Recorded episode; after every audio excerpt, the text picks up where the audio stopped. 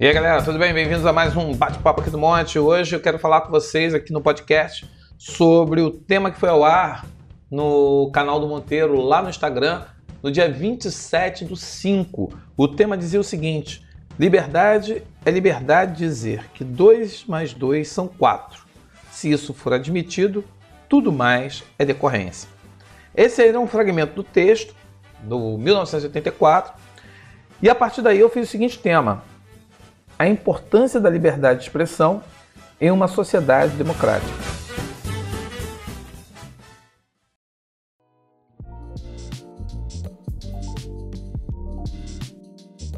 Bem, muita gente gosta de falar que o Brasil é democracia, mas nós vivemos um período meio conturbado.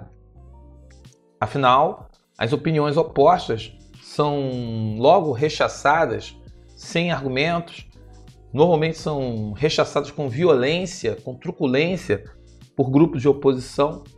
E veja bem, pode ser de direita, de esquerda, não me interessa.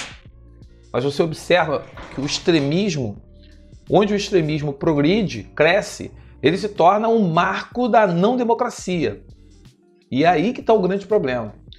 E muita gente começa a confundir as coisas, começa a confundir e começa a distorcer, desinformar para poder levar vantagem sobre o outro.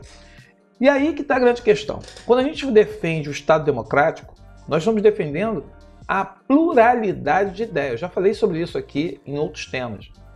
A democracia se faz com a pluralidade, o reconhecimento de que existe uma diversidade na sociedade e que todas as partes precisam ser ouvidas e respeitadas na sua integridade, naquilo que elas têm de humanidade, aquilo que elas têm de valor é, humano e que deve ser considerado.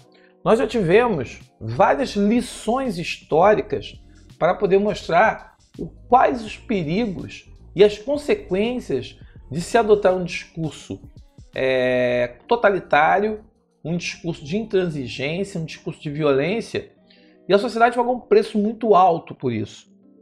Por causa dessa, desse contexto histórico, é muito importante que nós agora tenhamos uma ideia de que o ser humano, nós, dessa sociedade que estamos aqui, para termos e valorizarmos a liberdade de expressão, a liberdade de expressão ela precisa ser é, o direito de me colocar na sociedade sem necessariamente agredir, ofender, macular a fama, a dignidade de alguém.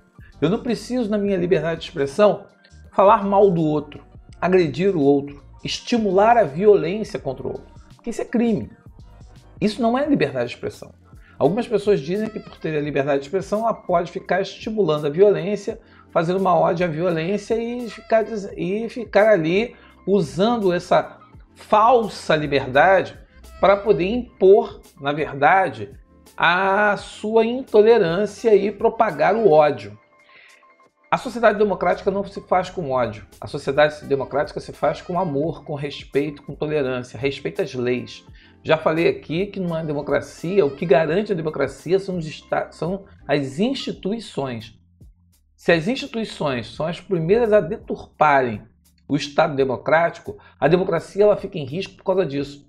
Não é uma pessoa. Eu posso querer fazer uma coisa, mas se eu tenho instituições que funcionam, elas irão travar e irão fazer com que a sociedade ela condene e ela não, dê, não persista com atitudes que remetam a afrontas ou ameaças àquilo que nós chamamos de democracia. A democracia é muito sensível, ela é muito delicada. A, de, a democracia ela precisa que a gente tenha atenção. Ela precisa de que nós, ela precisa que nós tenhamos, é, de que nós tenhamos aí no caso um comprometimento, saber que é, não existe um dono da verdade, não existe uma pessoa que vai guardar a opinião. Quando o cara diz falar que 2 mais 2 são 4, naquele Estado autocrático, ele está justamente lançando luz sobre qual é o perigo de um Estado totalitário. Você precisa defender o óbvio. Dizer que você tem direito à vida se torna uma coisa é, agressiva. Você falar em liberdade de ir e vir se torna uma agressão, porque você tem que atender no Estado totalitário ao desejo de uma pessoa, ao desejo de um grupo, ao desejo de um partido. E quando esse partido, essa pessoa começa a determinar, e você vê que as atitudes não são atitudes para um bem comum, mas atitudes apenas para um grupo que deseja o poder e deseja se colocar no poder e que vai justamente manipular para que as pessoas é, não, não desenvolvam a capacidade de diálogo, mas desenvolvam a capacidade de odiar, a capacidade de gritar, como fazia os dois minutos de ódio. Então é muito importante que a gente reflita sobre isso. Liberdade de expressão é um direito constitucional, é um direito garantido por lei, é um direito que passa por cima de qualquer vontade individual. Veja bem, eu posso não gostar de algo, mas eu não posso, como autoridade, vir a público estimular que as pessoas agridam aqueles que têm uma opinião divergente ou uma, um ponto de vista divergente àquele que é meu. Até porque eu não sou a sociedade, eu sou parte da sociedade. Eu posso estar no poder hoje, mas o poder não é eterno.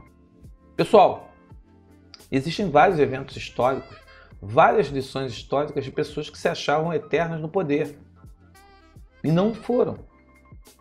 E a história mostra, é, a história mostra como que essas pessoas foram distorcidas, como que essas pessoas foram violentas, como que essas pessoas foram desumanas e como elas são vergonhosas historicamente. Então, fazer uma defesa, fazer um discurso de defesa pela liberdade de expressão é uma liberdade em que você reconhece a diversidade, a pluralidade, a necessidade da oposição, a necessidade de uma crítica, a necessidade de uma reflexão. Eu não quero ficar cercado de pessoas que pensam igual a mim.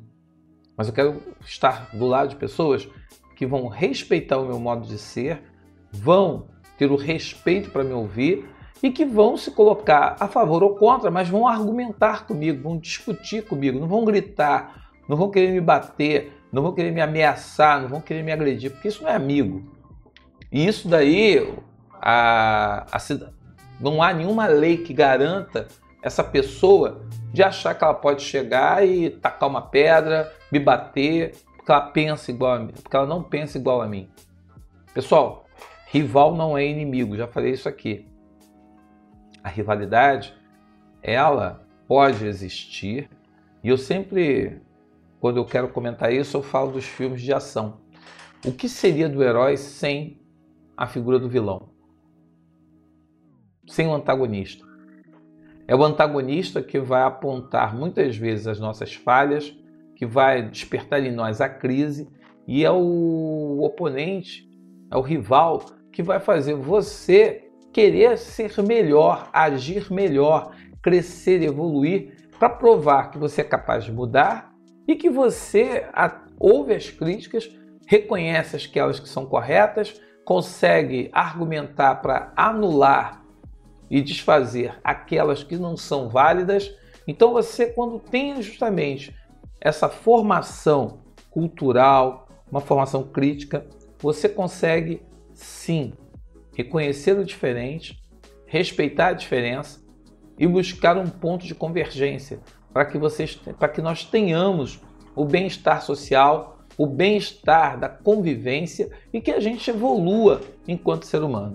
Então aqui é muito importante que você se posicione sobre a liberdade de expressão e deixar claro que liberdade de expressão não é a liberdade de cometer o crime de agredir, de ofender, de macular, de criar falsas notícias, os fake news, e usar esses fake news para poder estimular que outras pessoas usem a violência para poder justamente mostrar que elas são oponentes ou que elas não concordam com algo.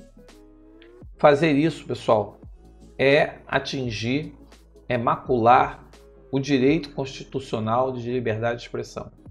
Se a gente não combater isso, se a gente não defender a liberdade, todo o resto se torna é, frágil, se torna aí, no caso, até mesmo é, deletável. Vamos aí usar uma palavra, um neologismo para abordar isso.